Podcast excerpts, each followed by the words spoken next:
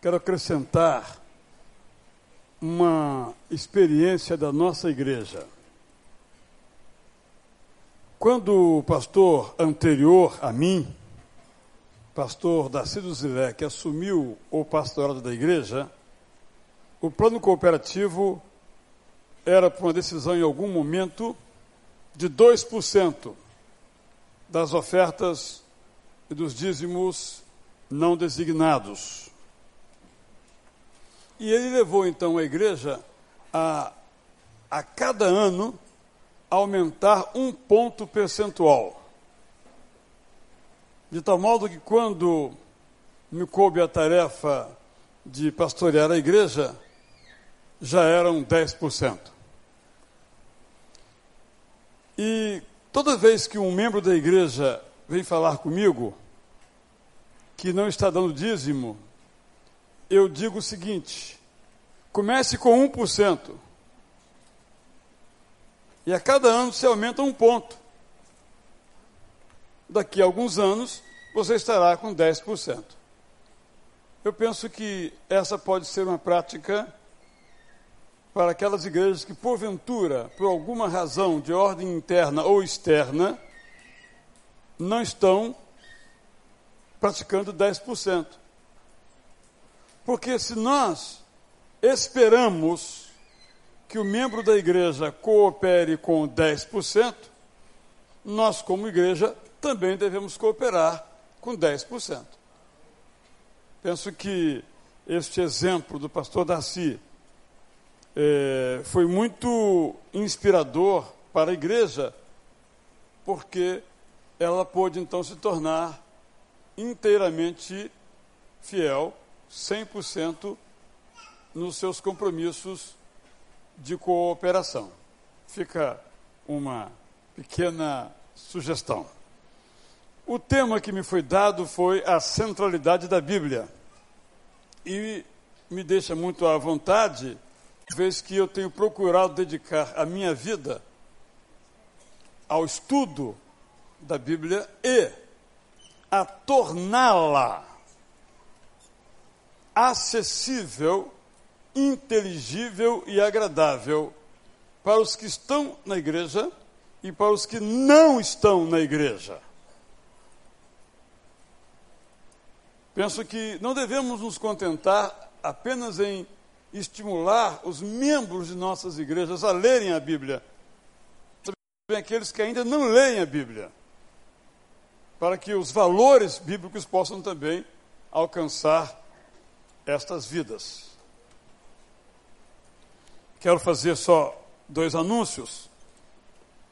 Ao final, gratuitamente, a Igreja Batista Itacuruçá está doando um ou quantos exemplares você quiser do livro Bom Dia, Bom Dia Amigo 2017, que contém meditações diárias escritas por mim. E um subproduto desse livro se chama Bom Dia, Amigo Mulher, com 12 histórias de mulheres da Bíblia e mais uma missionária, Lori Moon, e outras meditações especificamente para mulheres. As mulheres, depois de lerem, me digam se eu consegui, homem, escrever um livro para mulheres. Foi um esforço como diria o meu então professor de hebraico, Roque Monteiro de Andrade, um esforço exacerbado e titânico. Se eu conseguir, aí vocês mulheres poderão me dizer. Esse livro está na livraria A Palavra para quem desejar.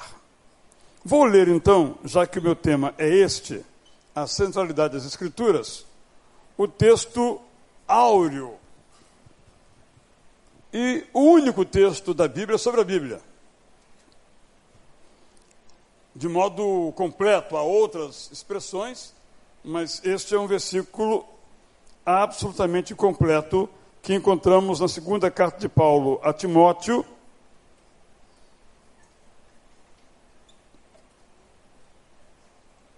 No versículo 16. Podíamos começar antes, mas vamos só a este.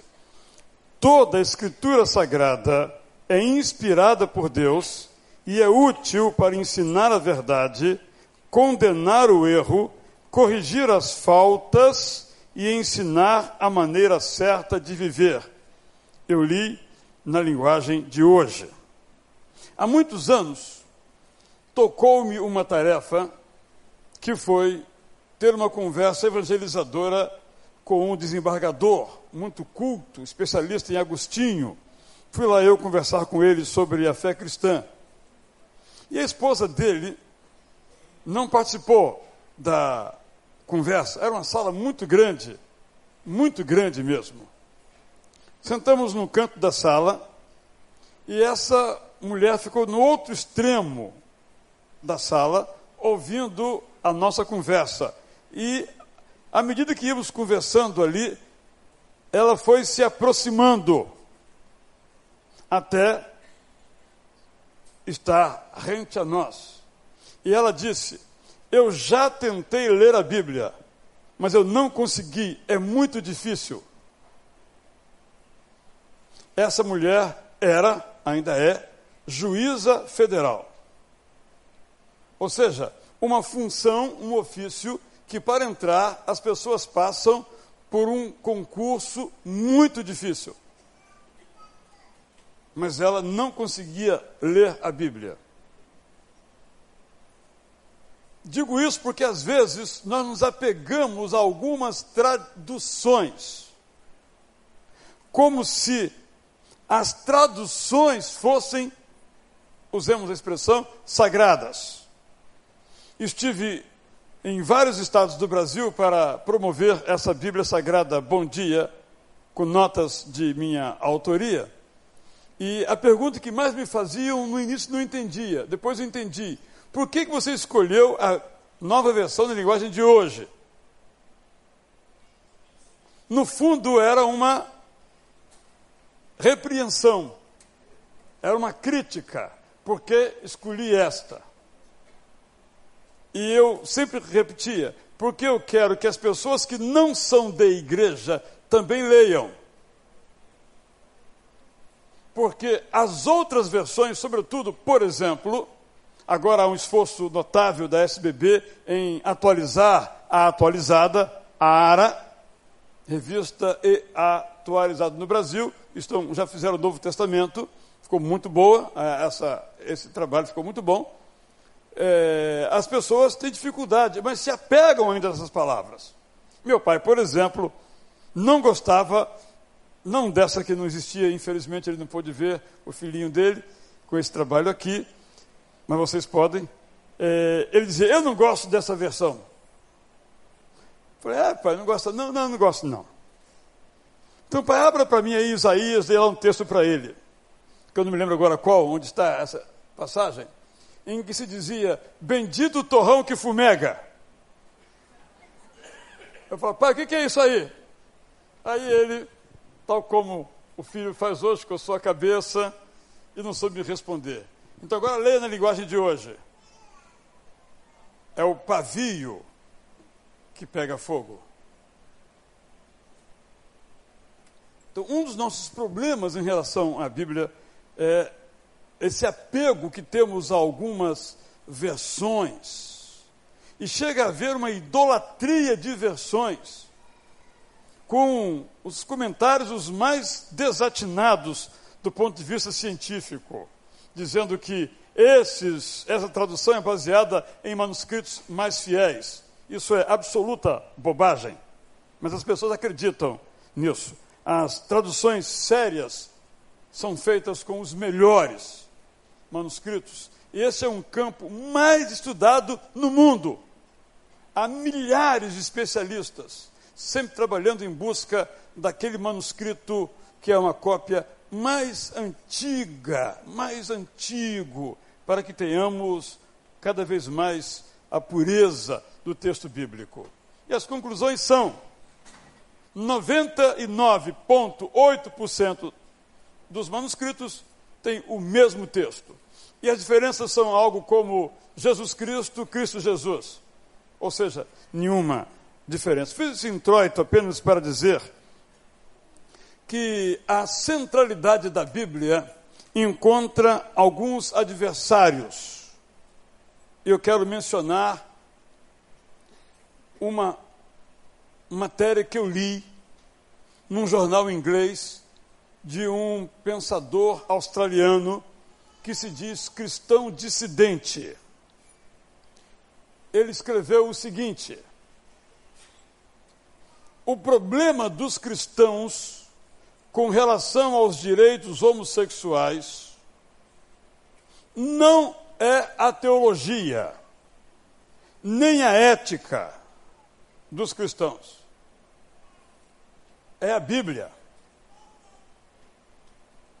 Nós temos que levar os cristãos a ler a Bíblia de uma outra maneira, não como sendo um livro que oriente para todas as áreas da vida. Porque é um livro muito interessante, muito bonito, cheio de boas lições, mas é um livro filosófica e cientificamente ultrapassado. Mas os cristãos continuam insistindo nesse livro. Nós temos que fazer uma nova perspectiva sobre isso, porque enquanto eles lerem a Bíblia desse modo, não vai ter jeito. Eu preguei uma série de mensagens em nossa igreja, quatro mensagens sobre as questões homossexuais. Bastante difícil o tema, demandou muitas horas de estudo e reflexão. E uma das coisas que eu fiz foi examinar a exegese pró-homossexual dos textos bíblicos. Então existe uma exegese que procura interpretar todos os textos do Antigo ou do Novo Testamento que interditam a prática de uma outra perspectiva, absolutamente descabida e sem nenhum, nenhuma possibilidade de ser consentida ou aceita. Não tem nenhum propósito, tem nenhuma base hermenêutica, não há essa possibilidade. Por que estou dizendo isto? Porque eu entendo que o maior desafio à centralidade e à autoridade da Bíblia vem do movimento homossexual. E meu tema aqui não é este. Um jovem que não é cristão, mas frequenta nossa igreja, me disse uma vez assim: Israel, vocês cristãos estão numa enrascada em relação à posição que vocês têm com relação aos homossexuais. Eu disse: se estamos numa enrascada ou não, eu não sei. Mas a Bíblia é clara a esse respeito e nós não temos escolha. Só estou colocando esses termos de novo, por favor, meu tema não é a questão homossexual. Você pode ler meus estudos no meu site prazedapalavra.com.br para apenas mostrar que este é um enorme desafio à autoridade das Escrituras ou à centralidade dela em nossas vidas, e isso não se dá apenas fora de nossas paredes, mas também dentro de nossas paredes. Porque esses valores, essa ideologia, essa hermenêutica ou essa filosofia, obviamente, adentram aos nossos lugares. E os que vão se formando, adolescentes e jovens, doravante, já vão se formando com a Bíblia sendo um livro ultrapassado. Este, para mim, portanto, é um ponto essencial que demanda de nós um trabalho intelectual. Como pensar que um livro, seja qual for, pode ser a autoridade última, pode ser a fonte suprema, se há muitas autoridades e há muitas fontes, desde o renascentismo, incluindo todos os pensadores ditos modernos e contemporâneos. Não existe uma fonte de verdade, porque a fonte de verdade é relativa, depende do contexto cultural, depende do contexto político, depende de quem manda. Então, este livro não pode ser uma regra para todos, porque não pode haver regra para todos. Estou me referindo aqui à ideologia relativista. E nós dizemos: não, esse livro é a nossa regra. Pastor Luiz Roberto mencionou isso na declaração de fé dos batistas, de fé e prática, com diferentes nomenclaturas, mas basicamente isto. E nós nos guiamos por essa palavra. Nós cremos que aquilo que o apóstolo Paulo falou sobre essa palavra é a verdade da nossa vida. Foi inspirada por Deus. Não é um livro como qualquer outro, não está no mesmo nível dos demais livros. É um livro totalmente especial. Não pode ser lido como um outro qualquer. Não pode ser interpretado como um outro qualquer. Porque é um livro diferente, também pelos resultados que provoca. Mas isso é algo contrário à ideologia dominante, ao rolo compressor do politicamente correto. Mais ainda, um outro inimigo da centralidade da Bíblia é a excelência da moralidade que a Bíblia propõe, que é baseado na renúncia. Quem quiser me seguir, renuncie a si mesmo, tome a sua cruz e siga-me. Parte da dificuldade da leitura da Bíblia não é vocabular, parte é da excelência exigida dos seus leitores. Quando a ideologia dominante é: tá bom para você? Está se sentindo bem? Não se reprima, faça. E a Bíblia diz: renuncie-se a si mesmo, tome a sua cruz e siga a Jesus. Há uma outra dificuldade que diz respeito à necessidade, quando lemos a Bíblia, de fazermos uma viagem transcultural. Este é um tremendo esforço. Em nossa igreja, nós temos um boletim escrito. Nesse boletim tem os hinos e tem textos bíblicos. E quase sempre eu tenho que traduzir os textos bíblicos. Digno é o cordeiro que foi morto. Não faz nenhum sentido para quem não é da nossa comunidade de fé. Então eu Traduzo porque há pessoas ali, ou à distância, que não entendem essa expressão. Batizei uma judia, judia, há alguns anos. Ela um dia, posso fazer uma pergunta? O que, que é isso aí, leão da tribo de Judá?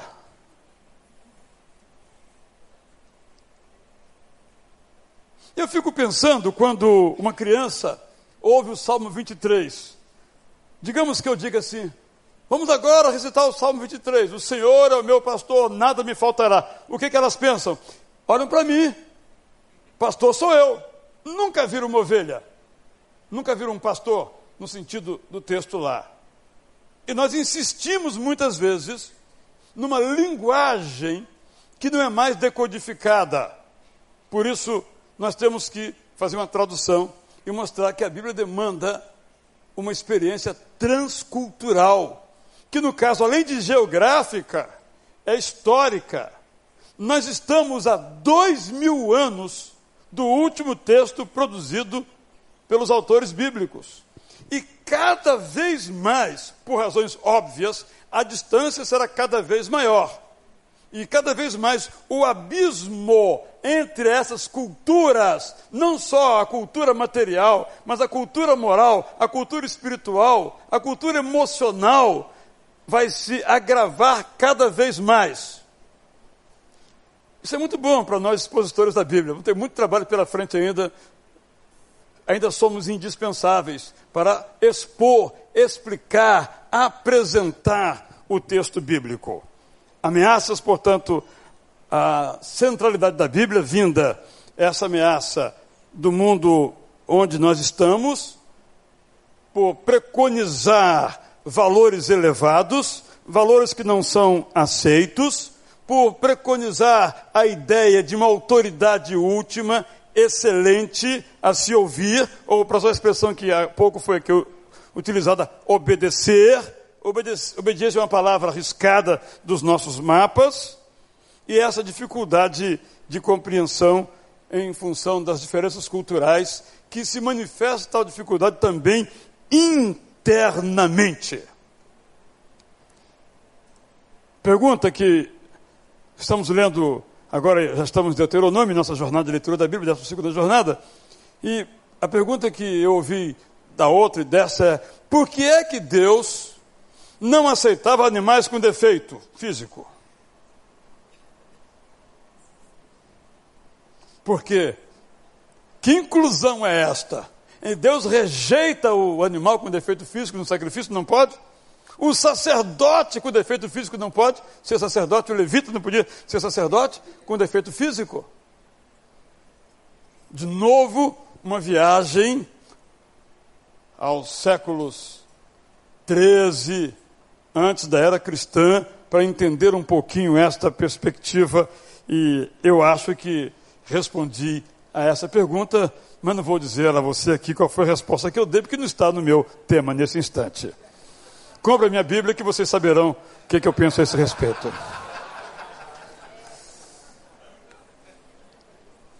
Internamente, nós enfrentamos uma outra dificuldade, que é uma herança católico-romana de colocar a tradição acima da revelação. Por que que Lutero teve que levantar a sua voz e, segundo a história contada, disse que não mudaria a menos que fosse convencido pelas Escrituras. Alguns acham, os revisionistas, que ele nunca disse isto. Mas se não disse, devia ter dito. Não é? Eu acho que, de fato, ele, ele disse. Porque a Igreja Católica ensinava, e é hoje, até hoje ensina, o seguinte: a Igreja criou a Bíblia. Portanto, ela é superior à Bíblia. Portanto, basta ficar com a tradição. Por isso, quando um Papa emite uma bula, ele cita outra bula. Não a Bíblia Sagrada. Se isso, se essa maneira de examinar a Bíblia é bastante incorreta, nós, por vezes, também lemos a Bíblia muito mais numa perspectiva de nossa tradição do que propriamente da revelação. É um esforço que temos que fazer para que a revelação bíblica molde a igreja e os nossos corações. Porque a tradição tem um poder muito elevado de silenciar a palavra de Deus. Eu tive uma experiência que felizmente acabou bem. Eu decidi pregar sobre o Espírito Santo no livro de Atos. E disse no meu coração: eu vou pregar o que o livro de Atos disser. Se está contra ou a favor a nossa declaração de fé, não é meu problema. Felizmente coincidiu. Ufa, fiquei aliviado.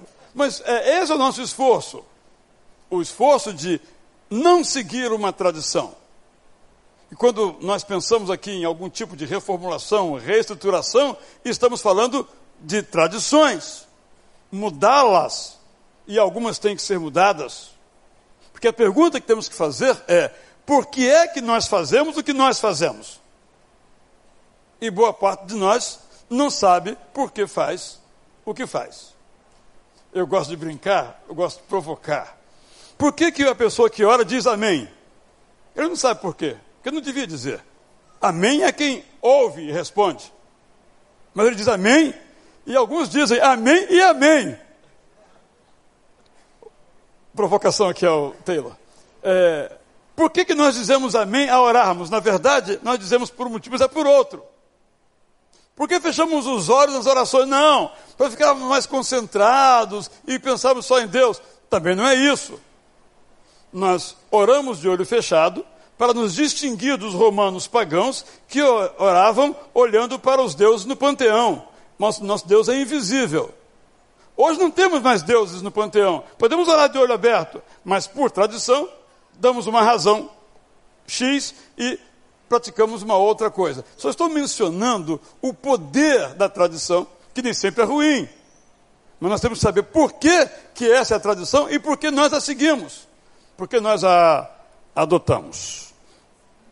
Internamente ainda, nós enfrentamos uma certa idolatria da letra, foi o que eu mencionei na versão. Um, um, um tradutor, um especialista chamado John Milton, não o poeta, ele fez um estudo sobre a King James, na, na Inglaterra, e descobriu que as pessoas gostavam da King James, não por causa da letra, mas por causa da sonoridade.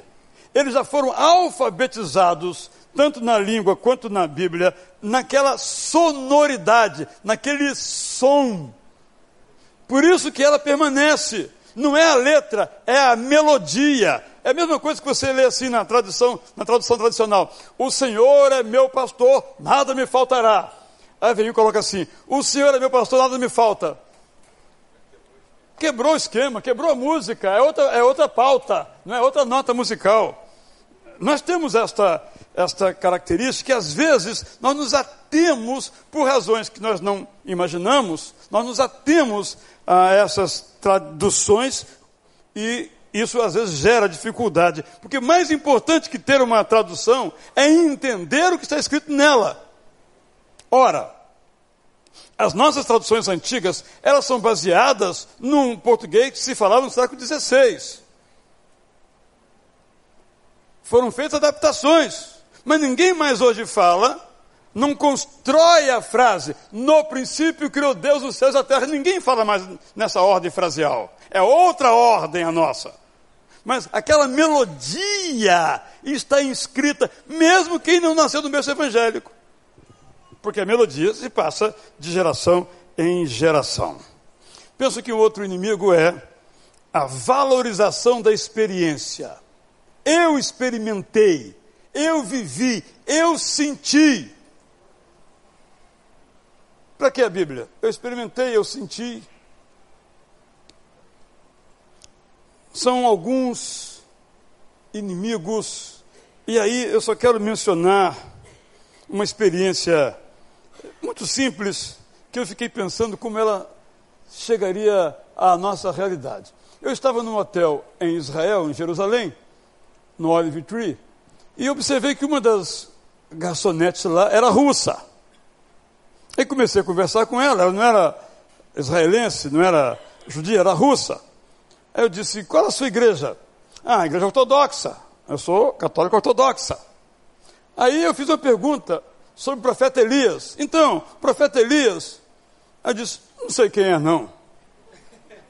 Ou seja, ela era uma católica ortodoxa meramente nominal, mas ela não lia a Bíblia.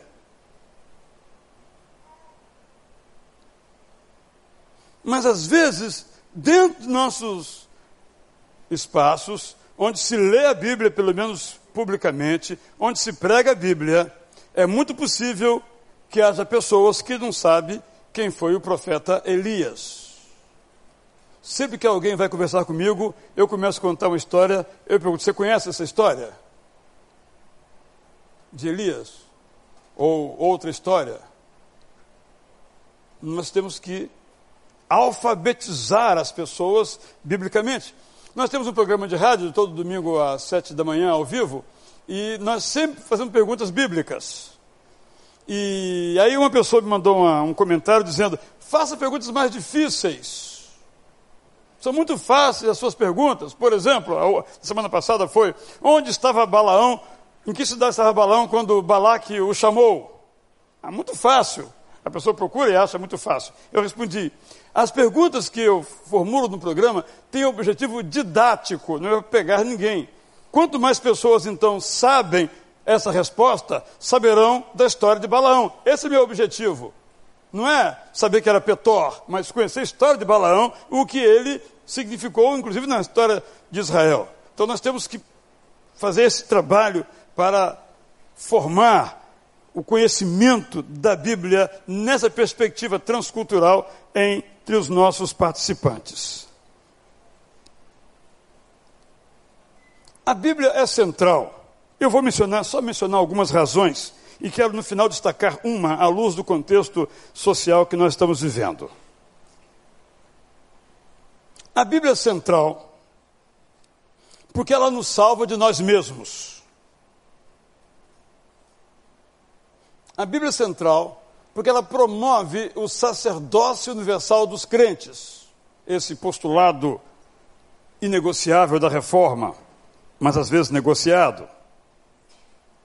A Bíblia central porque ela centraliza a nossa vida no relacionamento com Jesus Cristo. A Bíblia central porque ela solidifica a igreja. Por isso que o púlpito e a escola bíblica, essas duas entidades tão importantes no ensino, não podem ter como seu material didático primário outro livro que não seja a Bíblia. A Bíblia é central então, é isso eu quero só destacar um pouquinho, porque ela desenvolve a nação. Em 1920, um pastor presbiteriano independente, chamado Eduardo, Eduardo Carlos Pereira, escreveu um livro muito interessante. O problema religioso da América Latina. Nesse livro, já alguns autores morojavam pela mesma via. Ele diz o seguinte: a América Latina é atrasada porque ela é católica romana. E o catolicismo não valoriza a Bíblia. Eu me lembrei dele porque recentemente um educador deu uma entrevista na Marília Gabriela, em que perguntaram por que, que alguns países protestantes são desenvolvidos e os outros não. Ele disse, por causa da Bíblia. Porque os países protestantes põem a Bíblia na mão do povo. E quando Lutero começou a sua reforma, a primeira coisa que ele fez foi traduzir a Bíblia na língua do povo, não no latim, que ninguém falava latim na Alemanha, a não ser os intelectuais. Penso que, embora, claro, outros fatores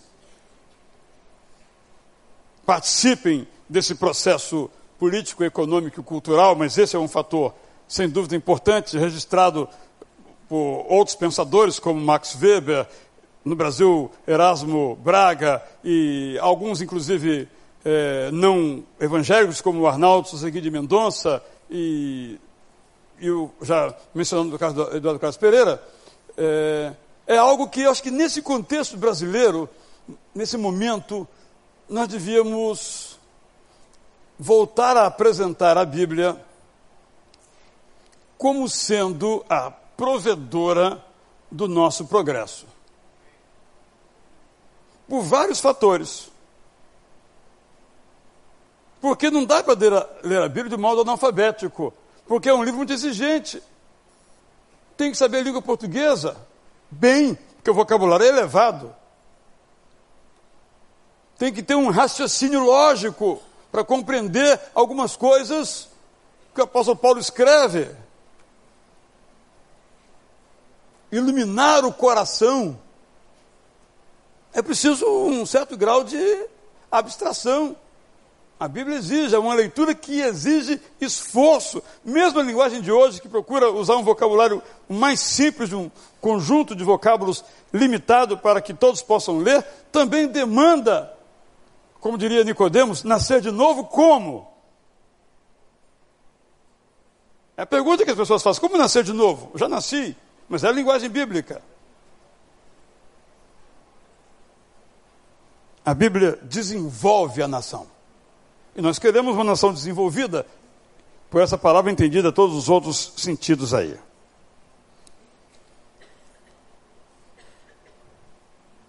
como nós podemos promover, cooperar, estimular, desenvolver, além daquilo que nós cremos, para que não fique só no discurso o afirmar a centralidade da Bíblia como uma tarefa nossa. Eu de novo dou um testemunho. Durante muitos anos, como já mencionei, em nossa igreja, nós promovemos uma jornada de leitura da Bíblia. Eu começava assim, irmãos, ler a Bíblia é muito difícil. Lá pela décima jornada eu falei, eu estou dando a seguinte mensagem, não leia, você não vai conseguir. Deixa só que eu leio, eu leio para você e te explico, tá bom? No fundo eu dizia isso. Aí eu pensei, irmãos, eu quero pedir perdão aos irmãos. Ler a Bíblia é fácil. Eu mudei o meu discurso. Não por uma questão mercadológica, porque de fato ler a Bíblia é fácil. Não é? Então, eu acho que o, o esforço de cada um de nós é como tornar a Bíblia fácil. Como tornar a Bíblia agradável. Porque, primeiro, é um catatal de 66 livros, escrito em aramaico, hebraico, grego. Há dois ou três mil anos. Que livro de três mil anos a gente carrega debaixo do braço hoje? Então nós temos esse labor. Eu quero conclamar aqui os professores de escola bíblica, os pastores, a reverem a sua metodologia e não se posicionarem como os leitores, os experts, mas deixar que todos sejam experts, que todos façam as suas mesmas descobertas, que todos possam entender aquela palavra nos seus vocábulos. Por exemplo, existe um aplicativo que eu uso chamado Olive Tree. Esse aplicativo tem uma das suas Bíblias, é uma Bíblia chamada Strong's Number, ou Strong Numbers, em que você clica aquela palavra que está ou no Antigo ou no Novo Testamento e aparece a palavra no hebraico ou no grego ou no aramaico. Depois vem a transliteração e os vários significados da palavra. Quando a gente divulga isso entre o povo da igreja, nós perdemos um pouco o nosso poder. Graças a Deus. Que eles vejam lá que o hebraico que eu estou citando não é porque eu sei, não é porque está ali que eu cliquei. Ou o grego, que me deu ali várias janelas daquela palavra, não é porque eu estudei grego, é porque está ali, está moleza, pega você também distribuir, disseminar, democratizar esse conhecimento e fazer as pessoas se apropriarem desse conhecimento como sendo de fato porque é aberto, disponível para todos aqueles que desejam. É um esforço que nós temos todos que procurar fazer de tornar esse livro maravilhoso, acessível, agradável a todos. Quero ainda nessa mesma toada, acrescentar que nós temos ainda alguns exercícios a fazer. Essa igreja aqui, Igreja Batista do Recreio, promoveu recentissimamente um excelente congresso da reforma, mas que foi, na verdade, um congresso da Bíblia. Pastor Heber Silva, lá na segunda de Campos, anualmente também promove um congresso da Bíblia. E eu já estive lá algumas vezes, e a, nessa última vez, além da minha participação, teve também a do brilhante pastor Carlos Novaes. E nós respondimos as perguntas, desde aquelas quem casou Caim, não é? a outras sobre milênio, perguntas assim realmente que fazem muita diferença. Mas também perguntas muito boas também. E nós podemos responder: o que, que eu estou dizendo isso? O povo quer saber de Bíblia. Eu tenho a impressão que nós escondemos. Porque tem que estudar muito. Para nós explicarmos a Bíblia, temos que estudar muito. Porque quando começamos a disseminar o conhecimento, as perguntas se multiplicam. E nós temos que estudar muito. E é fascinante este estudo. Eu nunca fui um biblista. Eu não sou um biblista. Meu campo sempre foi outro.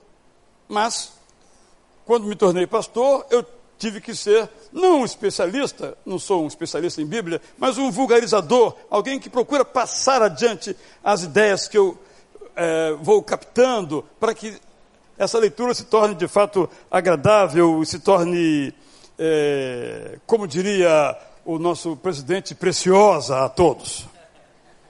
Ele sabe ah, o sentido aqui da minha, da minha brincadeira.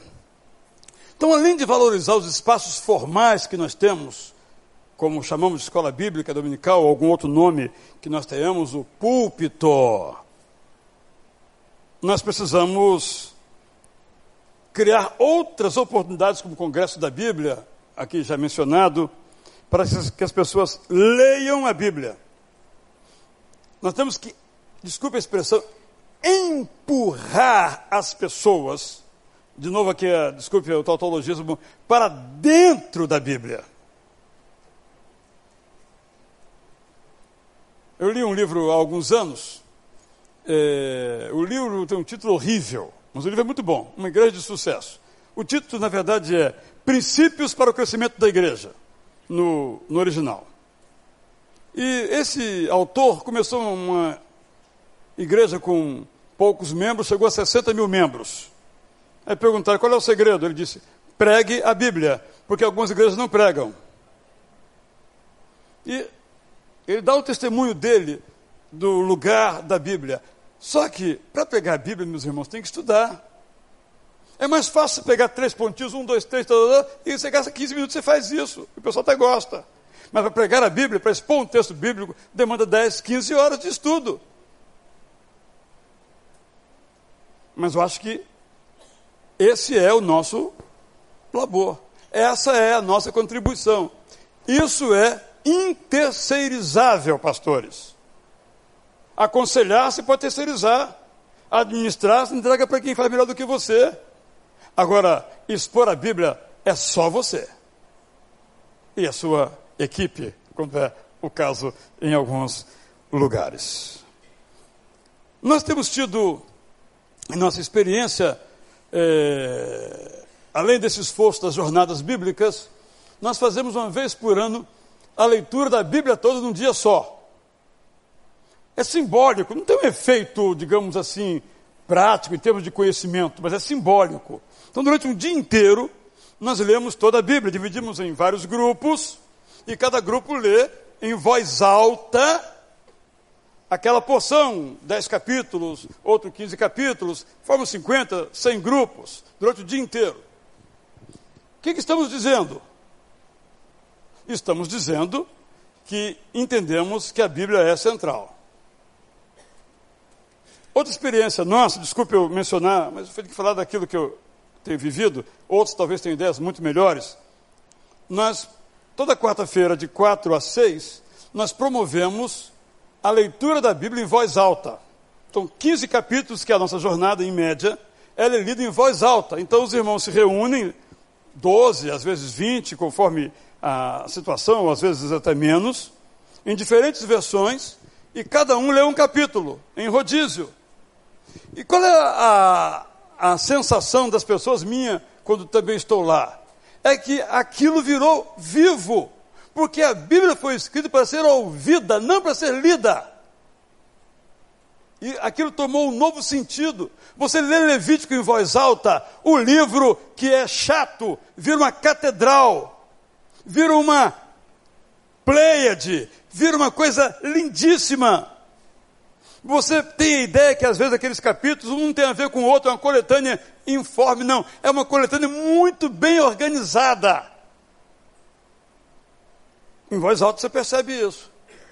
Sem que nenhum estudioso classifique para você os blocos desta Bíblia.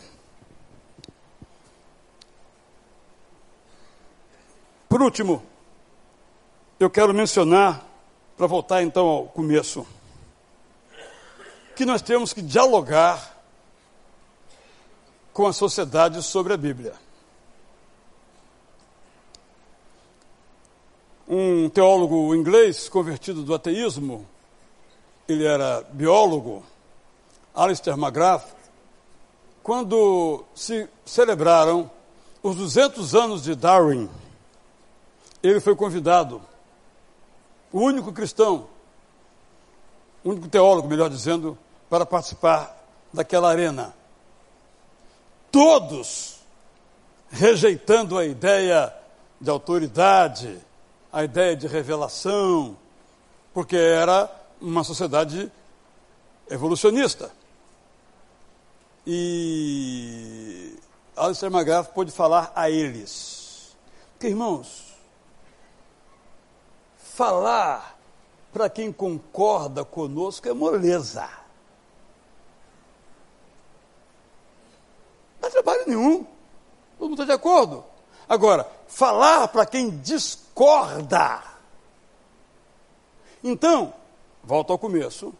Nós temos uma tarefa de tornar a Bíblia central na vida das pessoas que estão em nossas igrejas, mas também temos uma tarefa de mostrar o lugar, o valor, a relevância, a supremacia, a autoridade e quaisquer outros substantivos que queiramos dar fora da igreja. Porque se fora da igreja a Bíblia for menosprezada, diminuída, desmoralizada, essa visão entrará na igreja e teremos dois trabalhos. Mas nós cremos que a Bíblia salva vidas. Mas como vai salvar vidas se é, como disse Allan Kardec, um livro de quimeras antigas?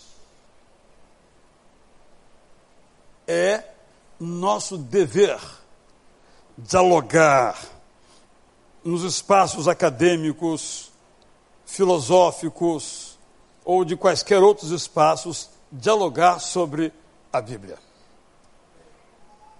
E cada um aqui pode encontrar a sua maneira de fazer isto, porque essa tarefa é nossa. Eu digo e termino que nós temos que contar a história do Natal que se nós não contarmos, ninguém vai contar. Só para ilustrar. E de igual modo, nós temos que mostrar que a Bíblia é o que ela é. E se nós não o fizermos, ela será inútil. Recentemente, o diretor de um filme que fez sucesso e que trata de um conto de fada antigo disse o seguinte: quando eu vou a um hotel e encontro a Bíblia, uma Bíblia, no caso dos Gideões, eu tenho vontade de pegar uma tesoura e rasgar. Por quê?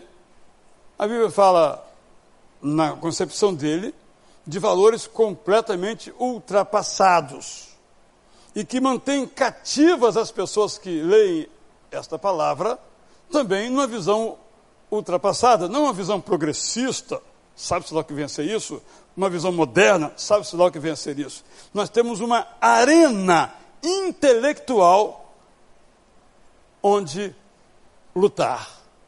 Além do arraial interno, nós temos uma tarefa de discutir a Bíblia, apresentar a Bíblia, mostrar o seu valor, a sua relevância, a sua eficácia externamente, não apenas internamente. Por isso, um dos meus sonhos que eu acho que não vou realizar não terei tempo para tanto, é escrever uma Bíblia para intelectuais.